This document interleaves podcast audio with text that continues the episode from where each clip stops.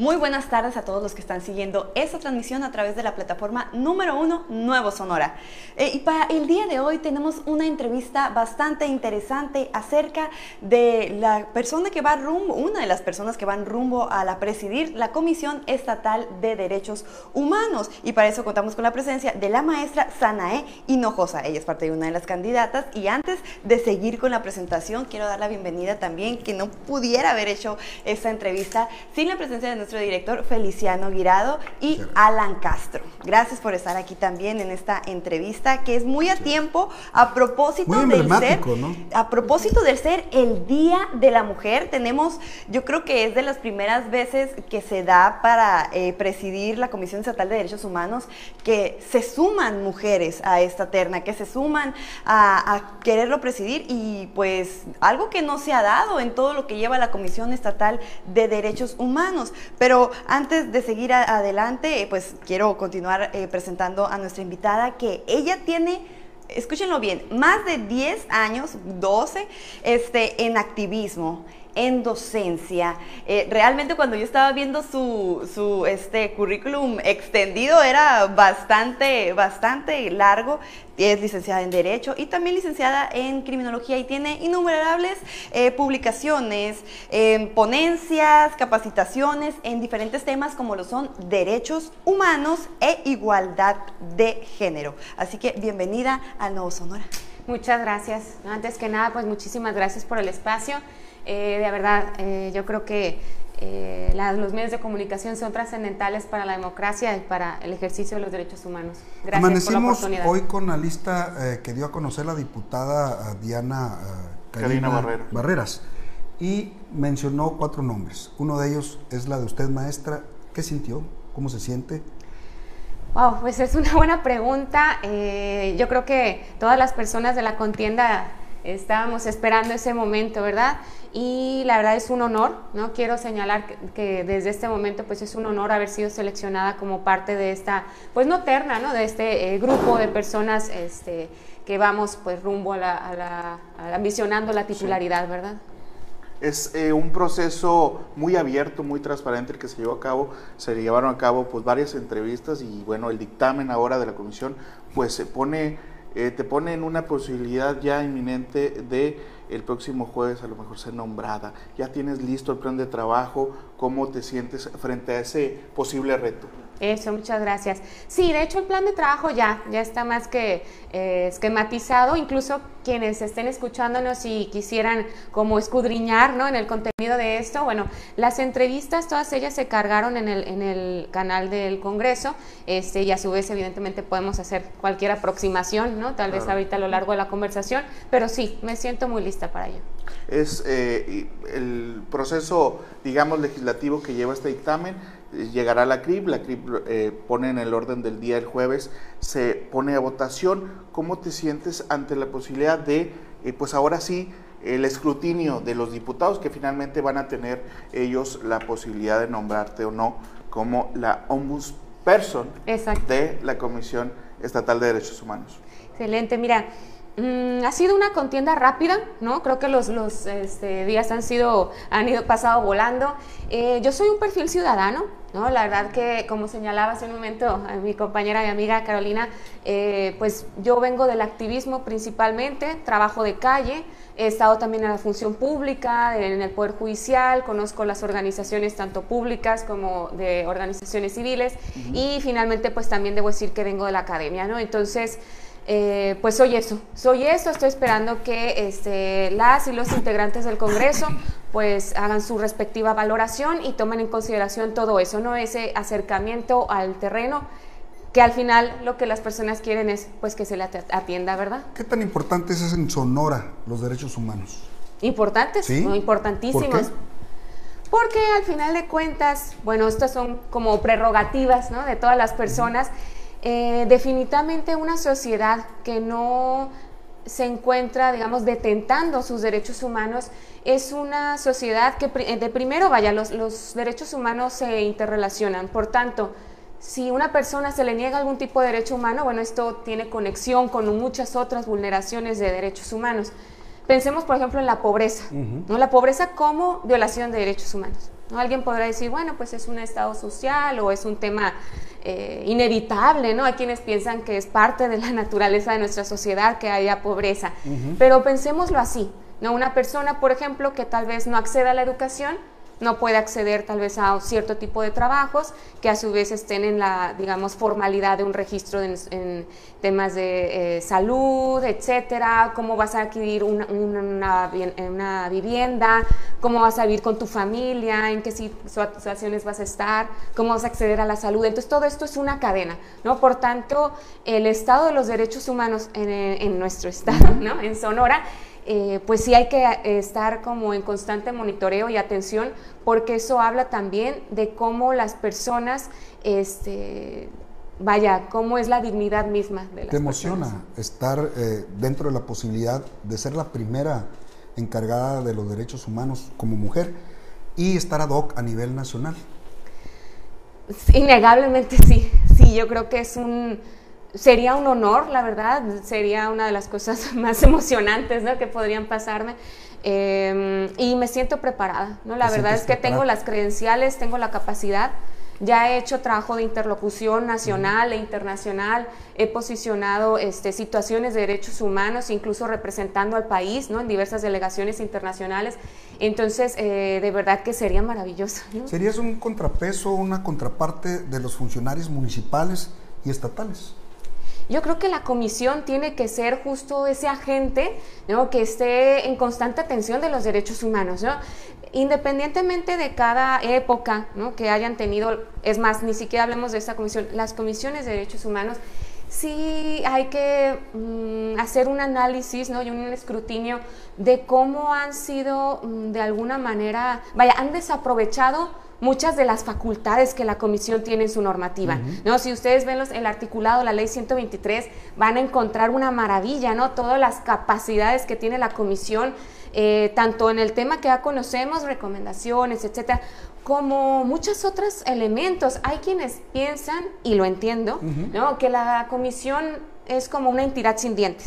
No se dicen, ah, es que recomienda, etc. Lo dicen frecuentemente. Exactamente, eso es no porque no tenga los dientes, sino porque no se han utilizado esos dientes que contempla la norma, ¿no? Entonces yo creo que sí hay que explotar esas facultades que tiene la comisión. Eres, eh, obviamente, eh, perteneces eh, laboralmente al Poder Judicial, estás dentro del Supremo Tribunal de Justicia. ¿Cómo ven desde adentro la autoridad a los derechos humanos? ¿Lo toman en cuenta? ¿Son pues tomados en cuenta? ¿Ante quién te vas a enfrentar tú como presidenta de los derechos humanos?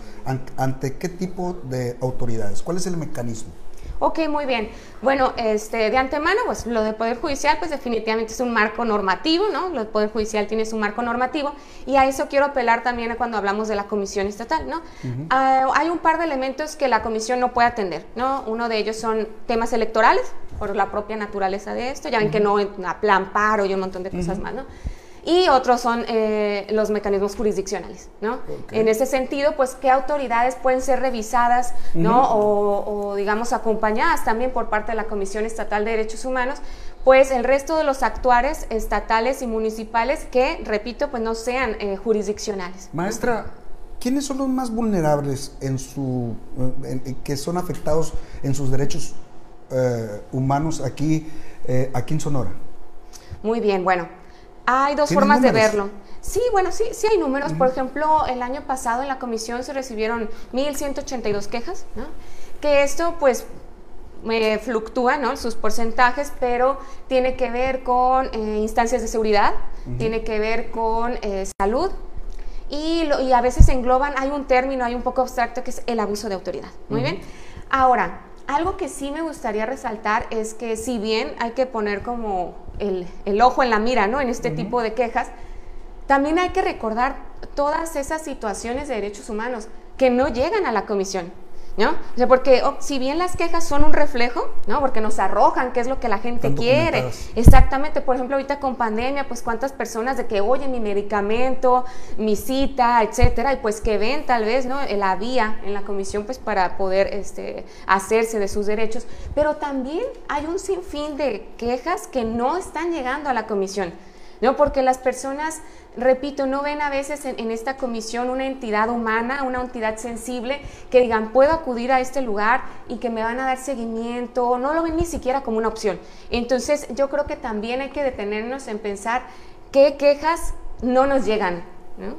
Eh, perdón, eh, Carito, eh, que se invierte bien en derechos humanos. Hay demasiados recursos por parte pues, de los diputados que le otorgan presupuestos necesarios para estar al pendiente de los derechos humanos en Sonora.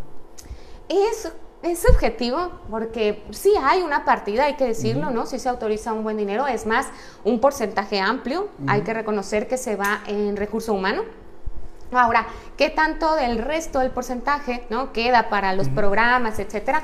Bueno, eh, siempre es complicado, ¿no? O sea, el tema del recurso. Pero ya, ya, ya checaste números, sí, vas a estar al pendiente de conseguir más recursos. Es la idea, ¿no? Incluso, vaya, está por una parte este fondo, digamos, público, pero también la comisión puede recibir donaciones, etcétera. También se tienen que explotar esos otros elementos, ¿no? Que contempla la ley. Y vaya, sí tiene que haber recurso público, definitivamente, pero me refiero a que, vaya, hay que trabajar con lo que hay y evidentemente que creo yo, ¿no? o, soy una ferviente creyente de que con el trabajo se va a capitalizar la misma comisión. O sea, la gente va a empezar a decir, oye, no, buena, pues, maestra, eres buena.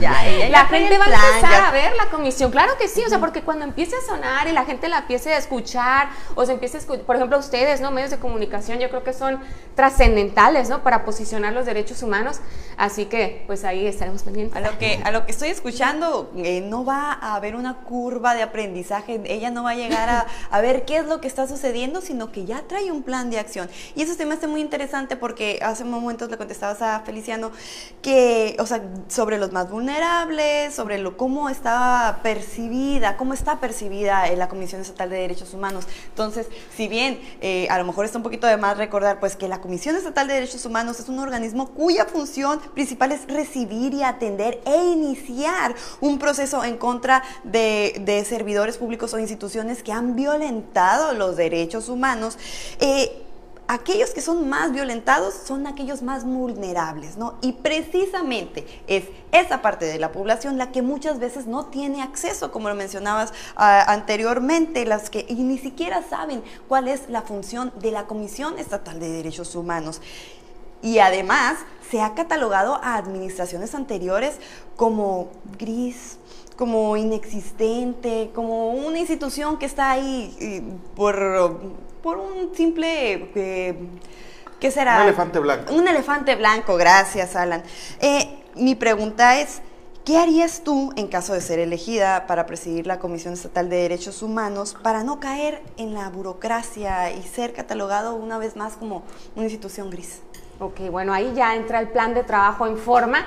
Este, tiene que haber primero una reestructuración al interior ¿no? Hay algunos puestos repetidos, hay otros que faltan, o sea, yo creo que hay que organizar ahí todo el, recurso humano al interior de la propia comisión, ¿verdad? Porque por su casa se empieza, entonces hay que empezar ahí. Este, las quejas de oficio, fíjate que es una facultad que se usa poco, ¿no? Pero por ejemplo estas personas que tal vez dicen, bueno, yo no me quiero contrapuntear con la autoridad, porque pues si así me fue en una primera instancia, pues yo no quiero saber si luego les pongo una queja, pues capaz si ahí me viene una repercusión, ¿no? Entonces justo para ello es que también existe este elemento de la queja de oficio, ¿no? La, propia persona que se detenta como ombudsperson puede iniciar la investigación sin ni siquiera este, requerir ¿no? que esa persona acuda a las instalaciones y haga todo este proceso. ¿no? Entonces esa es la idea, estar cerca de estos espacios donde las personas pues se detienen o la piensan para acudir a la comisión. Así es. En tu larga trayectoria como activista que, ya he mencionado, eh, ¿cómo sería ese, en qué papel juega o jugaría más bien eh, las asociaciones civiles y las organizaciones? ¿Qué papel jugarían con la comisión? ¿Serían un ente más que está ahí para, para hacerles llegar ciertas quejas? O de qué manera trabajarías con ellos? Claro, te agradezco mucho, mucho tu pregunta, Carolina, porque eso me permite entrar ¿no? al tema del monitoreo, ¿no?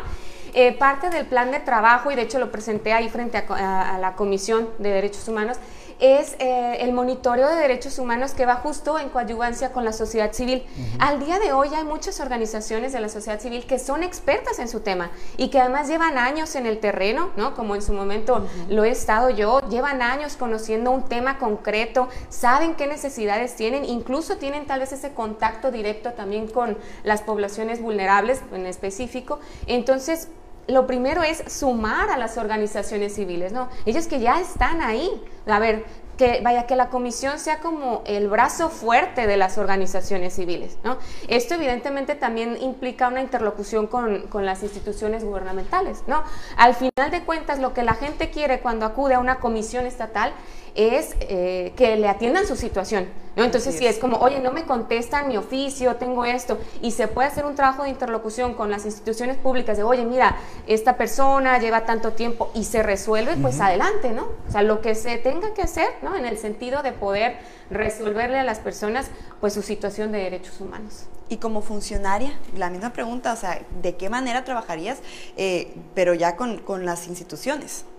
Ok, muy bien. Bueno, yo tengo cierto trabajo ya en temas de interlocución, ¿no? sobre todo cuando estaba en Amnistía, pues parte del trabajo de la organización es posicionar ciertas, em, pues sí, ciertos vaya redundantemente, ¿no? posicionamientos ¿no?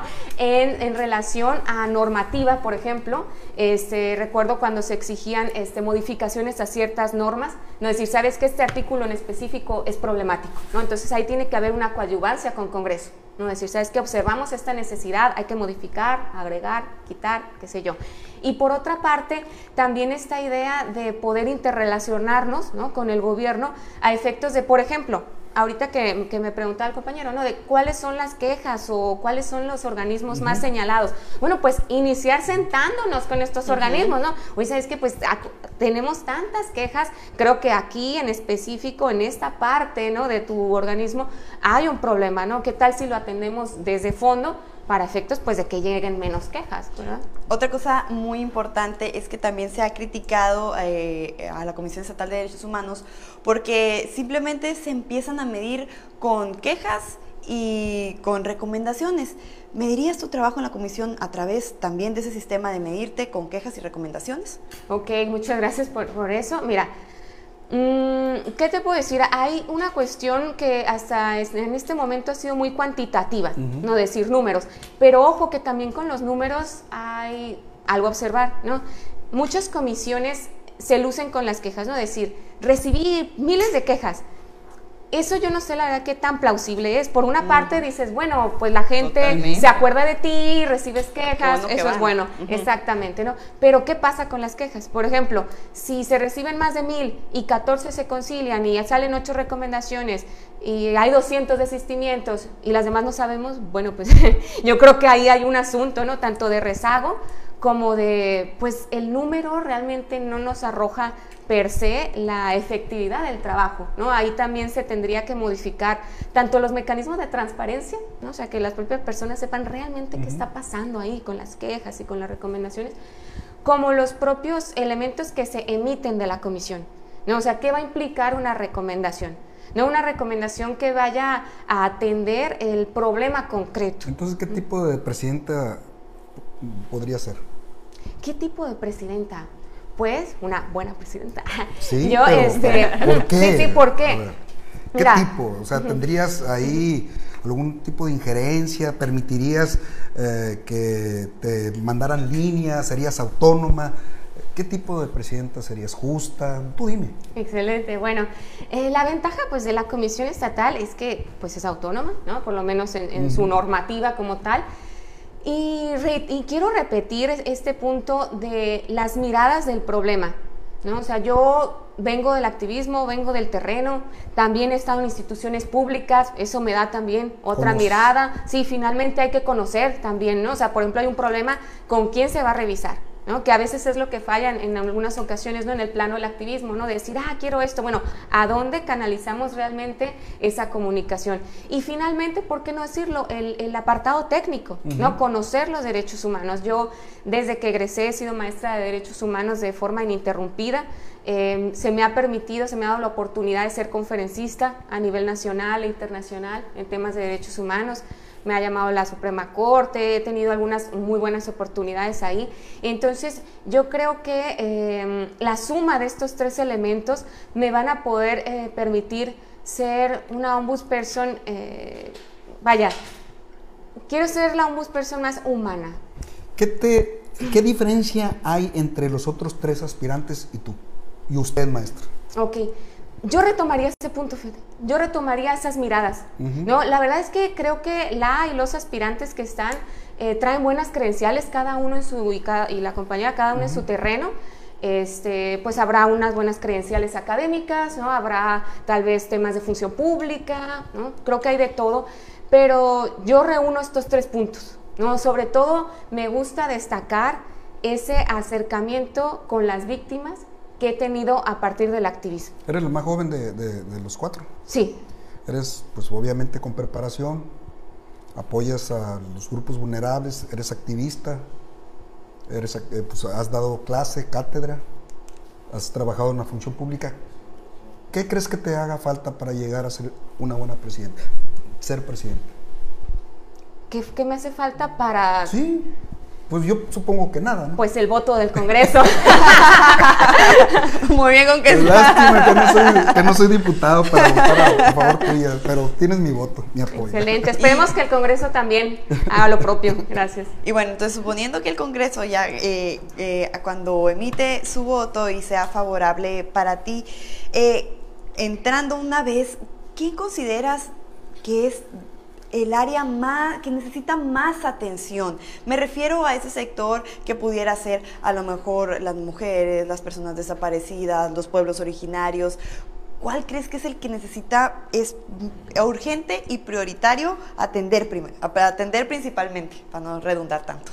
Ok, uy, pues esa es una pregunta compleja, ¿verdad? Porque es difícil como decantarse por un lado o por otro. Lo que sí te puedo señalar, fíjate, es que la Comisión Estatal está fallando ahorita a un tema normativo porque la, hay algunas normas ¿no? en el Estado que contemplan ciertas eh, actividades que la Comisión tiene que hacer, pero una en particular, ahorita que señalabas esto de los, de los grupos vulnerables, fíjate que la ley en el Estado sobre derechos de niños, niñas y adolescentes señala que la Comisión tiene que tener un área de esto y no existe. ¿No? Entonces yo creo que independientemente de que todos los grupos vulnerables van a requerir ¿no? este, atención y que hay programas ¿no? diseñados este, que hay que, eh, digamos, eh, apuntalar ¿no? para aterrizar todas estas cuestiones, ahí, bueno, pues yo creo que hay que empezar a ver qué, se va a hacer, ¿no? En el plano interno para cumplimentar, además, esta obligación legal, ¿no? Porque ya está normada desde hace mucho y hasta se dice, ¿no? Tienes que hacer tales y tales cosas como comisión y no existe ni siquiera el área para hacerlo, ¿no? Entonces yo creo que empezar arreglando ese punto, esperemos que se pueda hacer, es un tema de recurso humano y eh, pues definitivamente y además en el marco de la conmemoración del Día Internacional de la Mujer, pues yo creo que hay que dar también un, enfoque transversal de perspectiva de género. O sea, que no solo sea el, el área de la, de la mujer, que ya existe y habrá que potencializarla, pero también entender que la perspectiva de género es un eje transversal, ¿no? o sea, tiene que atravesar todas las miradas, mujeres indígenas,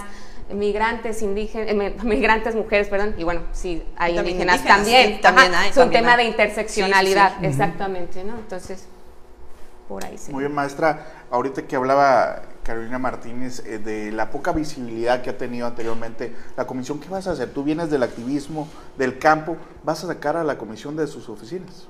Es el plan, Sí, yo creo que por una parte, por vía de las eh, quejas de oficio, yo creo que las quejas de oficio, vaya, a veces se pueden enterar de situaciones pues porque son muy mediáticas, ¿no? Sí. Pero la idea es estar al tanto, ¿no? O sea, estar en cercanía y algo que no sé si se puede interpretar como sacarla de las oficinas, pero yo creo que también estado un poco en la sombra ¿no? Yo creo que ahí vamos a tener que hacer también una interlocución con medios. Sí, con medios. Lo que te decía, ahorita cuando decía grupos vulnerables, de faltó decir periodistas también, vas a tener una agenda en medios porque también pareciera que entre menos se vea mejor los anteriores presidentes de esta comisión. Vas a tener una activa, no, una eh, agenda activa con los medios de comunicación, no te va a dar miedo ir a entrevistas y a dar la cara. No, adelante. De hecho, yo sé lo que implica eso, ¿verdad? Porque al final de cuentas un órgano de esta naturaleza, pues pues va a recibir de todo, ¿verdad? Comentarios, etcétera, pero yo creo que es parte de la democracia, ¿no? O sea, estar enfrente en de los medios de comunicación y afrontar lo que tenga que venir. De hecho, parte de mi programa, ¿no? Que la verdad no sé si lo, lo, colgaron, ¿no? En el, en el Congreso, el, el, PDF del programa, pero está este contacto con medios incluso determinado por cierta periodicidad. O sea, tiene que haber fechas, ¿no? Es decir, nos vemos cada tanto. Estar rindiendo cuentas. Exactamente, nos vemos cada tanto y aparte, por supuesto, que si hay una situación puntual eh, de temas de derechos humanos, pues hay que pronunciarse. Hablabas ahorita, maestra, de, de, la cifra negra, de esas denuncias que no llegan, quejas que no llegan a la comisión. Y todavía hablamos también de las que llegan, pues a lo mejor no hay un seguimiento o no terminan en, en algún posicionamiento. ¿Qué vas a hacer para generarle a la ciudadanía la confianza de acudir y que serán bien atendidos en la comisión? Sí, ahí yo creo que es un tema del el mecanismo de rendición de cuentas tiene mucho que ver con que la norma, curiosamente en este apartado es un poquito laxa. Creo que falta establecer este tema de los tiempos, este, esta cuestión de cómo le doy seguimiento a mi queja. Sí. ¿no? Este, ok, ya interpuse mi queja, cómo me voy a enterar de cómo avanza. Eh, son procesos que, vaya, incluso en muchas instituciones están ahí ya de facto, ¿no? Simplemente por ser un organismo público. Y aquí como que ha estado un poquito endeble ese punto, es lo que habrá que reforzar y que incluso pues permita esa transparencia que al final pues es muy necesaria. Eh, digo, es un hecho que no vas a, revictimizar a, muchas personas que sufren eh, violencia en sus derechos humanos, pero ¿qué agenda vas a tener dentro de la comisión de llegar eh, en el tema de, la igualdad de género, el tema de los derechos de las mujeres? Tú eres activista, actualmente encabezas la unidad de, este, igualdad de género, igualdad de género del Poder Judicial. ¿Qué, agenda va, va, a tener? Ok, muy bien. Aquí hay, hay, algo importante, ¿no? La verdad es que hay muchos grupos, ¿no? Que han, este, que cada uno en su trinchera han tenido bastante incidencia en el tema. De hecho, eh, me ha tocado ver muchos de sus escritos, muchas de sus peticiones. Me parece que tienen bastante claridad en, lo que se necesita en diversos ámbitos. Yo creo que hay que darles como una plataforma ¿no? por parte de la, de la, misma comisión. Y reitero, hay un área específica ¿no? en, en, la unidad, digo, en la unidad la llevo, en la Comisión Estatal de Derechos Humanos, hay una unidad ¿no? de, de, igualdad de género, pero este, sí considero que falta esa eh, mirada transversal. ¿No? y sobre todo interseccional también. Entonces tendría que ampliarse la mirada ¿no? que se tiene en el tema, que no quede solo en una como capacitación primaria, que es lo que comúnmente se hace en ciertas áreas, ¿no? Capacitar y concientizar, que está muy bien, ¿no? Yo, yo soy una fiel creyente de, de la educación transformadora y apuesto por ella, pero sí creo que exacto, por eso toda la vida, ¿verdad? Estoy, pero sí este habrá que estar empezando a hacer interlocución con las autoridades para efecto de empezar a dar seguimiento a los casos, ¿no? O sea, qué problemas específicos se están dando con las mujeres y pues dar en el foco de la raíz del asunto. Maestra, ahorita eh, hablaba de las áreas de oportunidad que tiene la comisión en cuanto a adecuar sus mecanismos, sus indicadores para medir resultados, etcétera, pero en sí los derechos humanos. Que, eh, ¿Cuáles son los retos aquí en Sonora? ¿Hacia dónde quiere llevar también esta comisión? Y si quiere con eso vamos a ir, eh, ir redondeando esta entrevista. Primero, ¿cuáles son los retos de los derechos humanos? y hacia dónde quiere llevar a la comisión. Muy bien. Em, hay temas ahí que incluso son retos tanto a nivel Estado como a nivel nacional, ¿no? Todo lo que tiene que ver con, por ejemplo, acompañamiento de víctimas en general. O sea, se habla mucho de las víctimas, incluso con las reformas, ¿no? Tanto constitucionales, etcétera. Se dice, no, la víctima, la nueva protagonista del sistema, etcétera. Pero a veces queda en un plano como muy discursivo, ¿no? Yo creo que ahí hay que generar como un, broche ¿no? de atención por parte de la comisión y ya en temas puntuales de violaciones de derechos humanos, sí hay que decir que se ha estado un poco lejos ¿no? de temas como la desaparición, eh, temas como, por ejemplo, la agenda de las mujeres, pero no, no tanto en las quejas que se reciben, sino que se necesita para elevar el nivel de los derechos de las mujeres, ¿no? ya hablando de coadyuvancia legislativa, etcétera y también eh, una cuestión de lo interseccional. O sea, ¿qué pasa cuando una persona reúne dos o más características que le posicionan en una situación de desventaja? ¿no? A veces estamos muy eh, posicionados con ciertos temas, de decir, por ejemplo, las personas con discapacidad. ¿no? Bien, pero ¿qué pasa con una persona con discapacidad que es indígena? Bueno, estamos de acuerdo que si pertenece por una parte al grupo de personas con discapacidad y aparte está en el grupo de personas indígenas que tal vez se encuentran en una eh, comunidad vulnerable, en pobreza, etcétera, pues está todavía en una situación pues más compleja, ¿verdad? Para el ejercicio de sus derechos. Yo creo que ese, ese punto interseccional no se ha explotado o no se ha explotado tanto y pues sería el programa inicial. Ese sería tu sello particular. ¿Y hacia dónde llevarías de llegar al frente de la comisión? a la Comisión de Derechos Humanos en Sonora?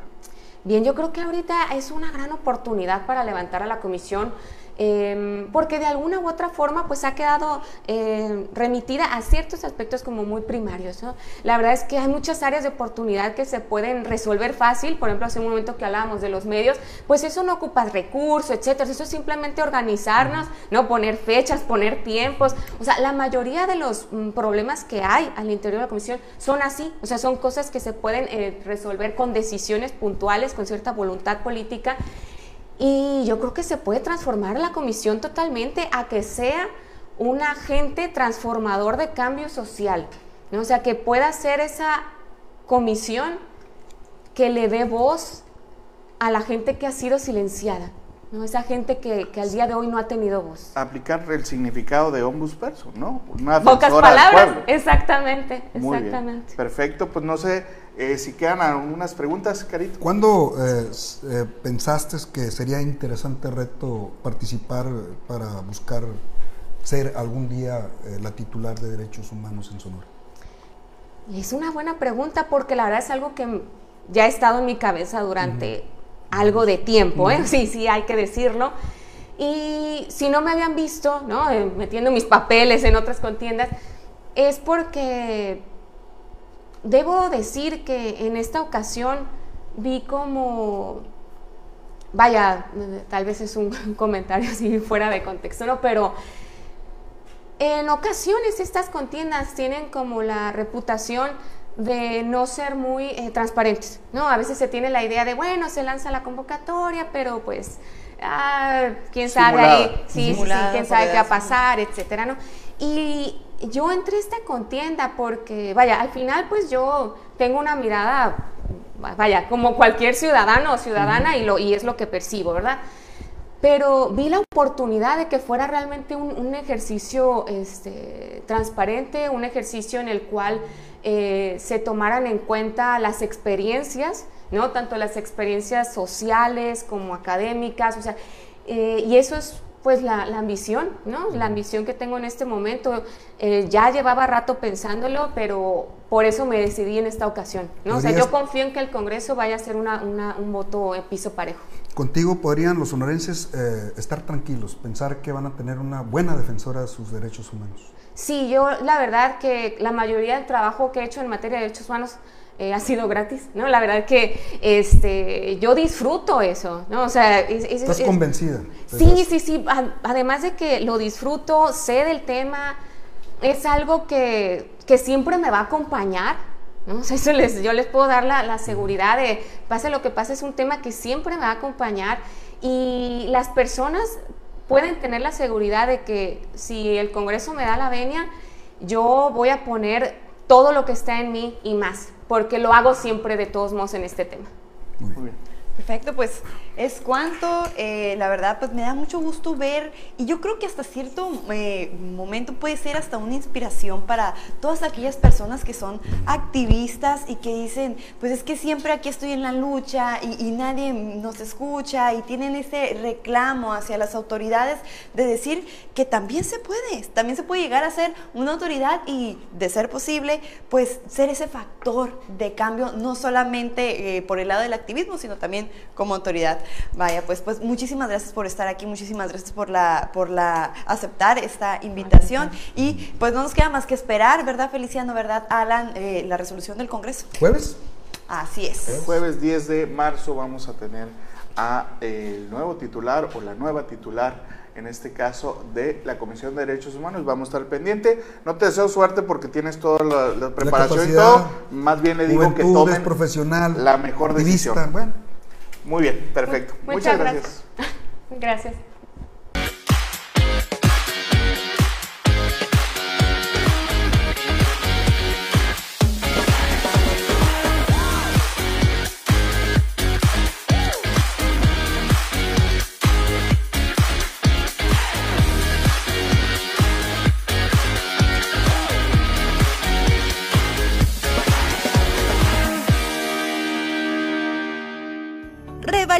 Vehicular 2022. La revalidación de tus placas es del 1 de enero al 31 de marzo. Realiza tu pago en cualquiera de nuestras 26 agencias y subagencias fiscales en el estado. También en comercios y bancos participantes o rápidamente desde el portal www.hacienda.sonora.gov.mx. No dejes pasar el tiempo.